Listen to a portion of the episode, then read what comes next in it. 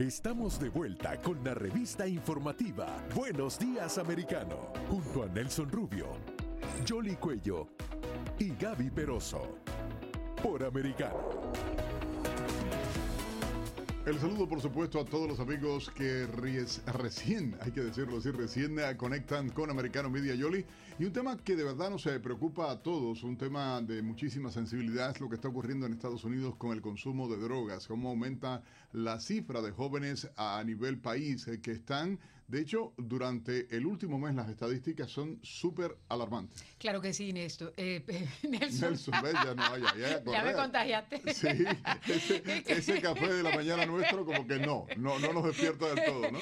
Claro, porque una de las cosas que también hay que poner en contexto es que si ustedes recordarán, en varios estados de la Unión Americana han comenzado la legalización de la marihuana. Comienza para fines recreacionales, pero, perdón, para eh, fines eh, medicinales y después recreacionales. Pues han hecho una encuesta y han determinado que un alto porcentaje de los jóvenes han admitido que han probado la marihuana. La preocupación que tienen muchos es que esa puede ser la droga por la que comienzan y después se puede crear un problema mayor. A eso hay que sumarle también la gran cantidad de fentanilo y otro tipo de drogas a que son producidas de una forma económica por todos estos carteles y que también están invadiendo la sociedad estadounidense. no se escapa casi que ningún estado y por eso es que algunos ah, ah, han pedido al gobierno federal que se declare eh, esto como una crisis eh, nacional y que se puedan tomar medidas. Así es que yo creo que es un tema que vale la pena tratar y por eso es que vamos a hablar de él a esta hora con un invitado que tenemos. Como lo tenemos eh, de invitado al señor Saúl Ayala, quien es detective retirado de la policía de Phoenix y colaborador de la DEA.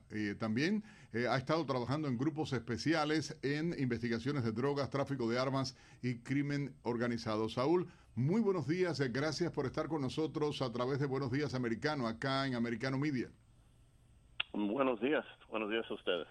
Saúl, ¿qué representan estas estadísticas? ¿Qué representa esta situación? ¿A qué nos estamos enfrentando los norteamericanos, los padres y la población en el país? Eh, representa, yo creo, un problema social ah, completo. Ah, hay muchas diferentes razones por, por qué está pasando esto pero es un problema que no de, que no podemos dejar ir así más y hacerse peor de lo que está. La gravedad de lo que estamos eh, viviendo, la gravedad de la situación que se ve en las calles, la cantidad de muertes eh, por sobredosis ah, de todo tipo de, de, drogas, desde el punto de vista policial, desde el punto de vista eh, de la DEA, desde el punto de vista de las instituciones o agencias que, hacen investigaciones criminales, ¿cómo se está manejando? Pues es muy, es muy difícil. Eh, como, como hablaron ustedes, eh, por supuesto el fentanilo. Ah, las cantidades que van entrando a este país son inmensas. Ah, y también hablaron de la marihuana pues la, marihuana, la marihuana no, no quiere decir si alguien usa marihuana se, se va a adictar a estas drogas más serias, pero casi 100% de la gente que está adictado empezó con marihuana. Uh, eso es lo que te, cosas así tenemos que, uh, que pensar. Um, y con esa droga viene violencia y viene el crimen, el aumento del crimen. Um, Ah, eh, eh, así vienen juntos como hermanos. Si, si hay más adicción, va a haber más crimen. Ahora, eh, usted fue detective en un área donde también en estos momentos están en una crisis y todo lo que se ha estado interceptando en materia de droga que está entrando por la frontera. Mm, cuéntenos un poco su experiencia y, y traduciéndola a lo que estamos viviendo actualmente. Pues yo le puedo decir que cuando yo empecé trabajando ah, como agente incógnito fue en los 80. Teníamos el crisis de cocaína en ese punto. Yo empecé comprando piedra, crack, ah, en ese tiempo. En los 2020 compré fentanilo. Para mí el fentanilo es un problema peor que el crack. Aquí en Phoenix, por supuesto, por, por ejemplo, es tan triste eh, en los barrios buenos bonitos varios en, los, ah, las tienditas ah, que están en, como Circle K, 7-Eleven, ah, lugares así, que está lleno de jóvenes, de gente adictas al fentanilo. y también en la población de homeless. Um, se ve mucho y, y para mí la adicción es más, uh, ¿cómo se dice? Tumba más a la gente. Uh, están mucho peor.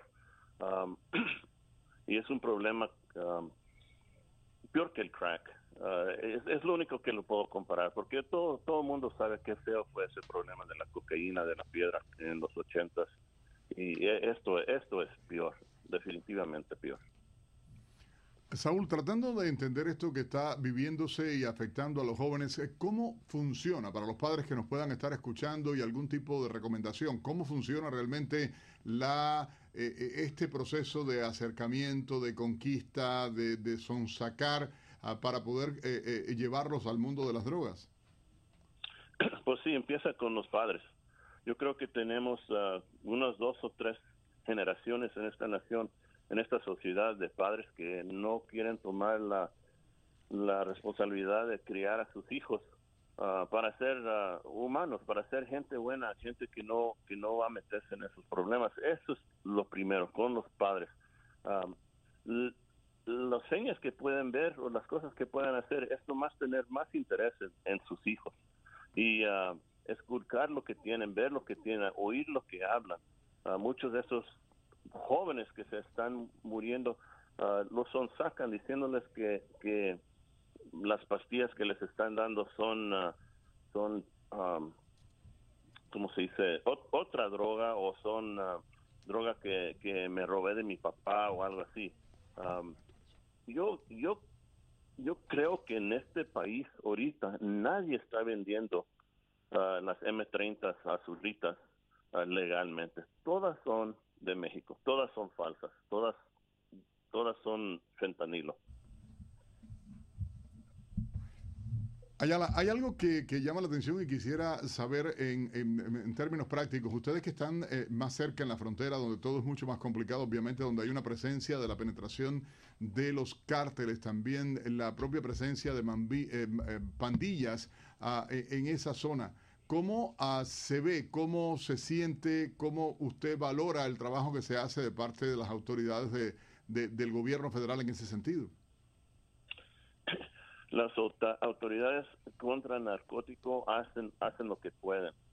Uh, lo que lo que está pasando ahorita es los cárteles están tomando, uh, se están aprovechando de la confusión en la frontera, de la confusión de la crisis humanitaria que está en la frontera y es eh, se ven las cantidades que están cruzando son inmensas las cantidades que han que han parado.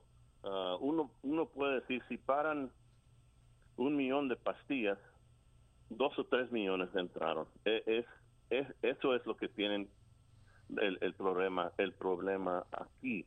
Uh, las pandillas aquí en Phoenix Arizona um, tradicionalmente las pandillas uh, de los mexicanos, uh, chicanos, uh, mexicanos americanos, uh, tradicionalmente han trabajado con los cárteles distribuyendo las drogas.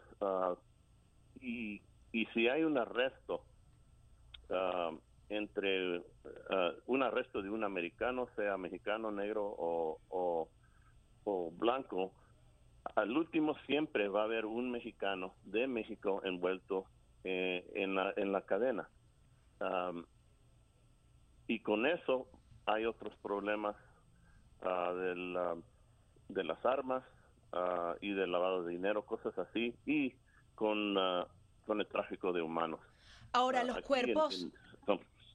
Los cuerpos de seguridad estadounidenses tienen amplia experiencia tratando el crimen organizado y en particular el tema del narcotráfico, pero no sé si es que ya no lo reseñan mucho los periodistas, pero ya no vemos acciones como las que se acometieron en contra de Pablo Escobar, operativos de larga data que pueden eh, estar cinco años investigando a un cartel en particular. Bueno, vimos lo del Chapo Guzmán, pero hay una cantidad de organizaciones que trabajan impunemente y no vemos ese trabajo conjunto entre México y Estados Unidos. Los presidentes se reúnen, pero más allá de eso no se combate con todas las letras el crimen organizado. ¿Qué está sucediendo? ¿Han perdido el rumbo estos organismos de seguridad? En, mi opinión, son las políticas de este, del, gobierno de los Estados Unidos y también la corrupción en México. Un presidente mexicano puede decir muchas cosas, puede hablar muchas cosas bonitas y también puede decir cosas como abrazos en lugar de balazos. Um, esas cosas se ve que han fallado. El dinero que se les paga a estos políticos en México es inmenso. No pueden, no pueden tumbar a esta gente, no pueden arrestar a esta gente. Primeramente, se les va el dinero y segundamente los matan. Um, eso es un, un gran problema. Um, pero también yo creo que el gobierno americano está facilitando a los cárteles con la, con la política, con los policies que han, que han hecho uh, aquí en la frontera. Pues muy bien, eh, em, mm, señora Ayala, ¿usted nos puede precisar un poco más? eh, Cuando estábamos conversando, eh, hablaba que en los 80 era la piedra de cocaína y ahora la del fentanilo. ¿Qué necesitan saber los padres de familia para identificar ese fentanilo eh, y para que cu- cuando sus hijos de pronto lo estén consumiendo estén un poco más alerta y para poder ayudarles? ¿Qué, qué necesitan saber del fentanilo? El fentanilo en las calles, por lo más, ah, se vende en forma de una pastilla azul. Tienen las marcas M30. Ah, e- esa pastilla en el pasado era, era um, droga legítima, um, ah, pero todas ahora son, son falsas.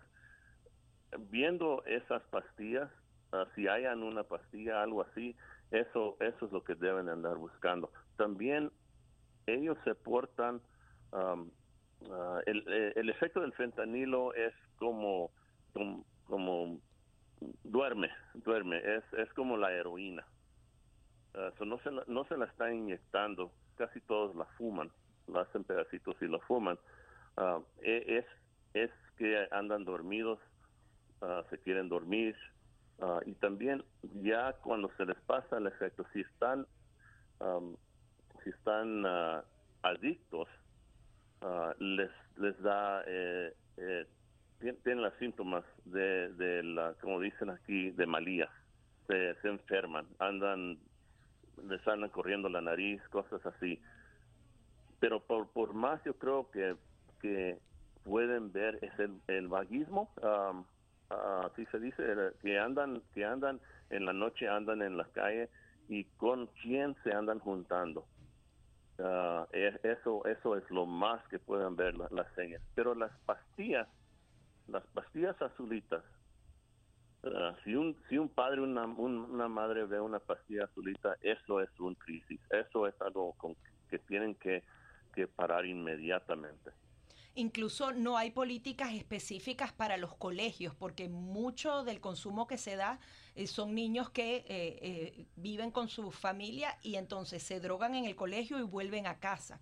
Eh, ¿Cómo poder acometer acciones específicas con respecto a esto?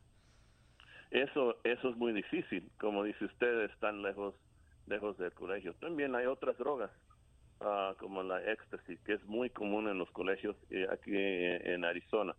Am, también la cocaína está regresando, está regresando en grande.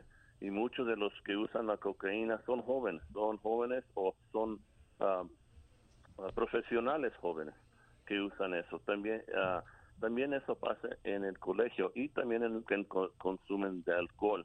Por eso yo dije, como dije, es importante que las familias ah, tengan un plan ah, antes que pasen estas cosas, que, que los padres crían a los hijos ah, con esta sabidu- sabiduría que no se deben de dejar creer de, todo y no se deben de tomar ah, lo que les dan. Ah, pero es muy difícil ya que un, un joven sale de la casa, es, es, es muy, muy difícil. Am, también ah, puede haber ah, operaciones antinarcótico, que, que yo tengo much- mucha experiencia en eso, y yo digo, sí, sí trabajan, eh, especialmente las que, las que afectan la comunidad. Ah, no, no, no tanto las investigaciones enormes que afectan que afectan a grupos que, que, que andan buscando grupos ah, eh, grandes, pero ah, acciones contra vendedores de la calle, vendedores que andan vendiendo poquito a la gente. Ah, esas, esas investigaciones, en, investigaciones sí trabajan y sí tienen efecto, no más que las policías no los hacen. Bueno, muchísimas gracias a la señora Saúl Ayala, detective retirado de la policía de Phoenix y colaborador de la DEA y grupos especiales e investigaciones de drogas, tráfico de armas y crimen organizado por su participación en esta mañana a través de Buenos Días Americanos. Vamos a hacer una breve pausa y ya regresamos acompañándole Jolly Cuello, Gaby Peroso y este servidor Nelson Rubio para saludarlos cada mañana y llenarles, por supuesto, el comenzar del día de información. Ya volvemos.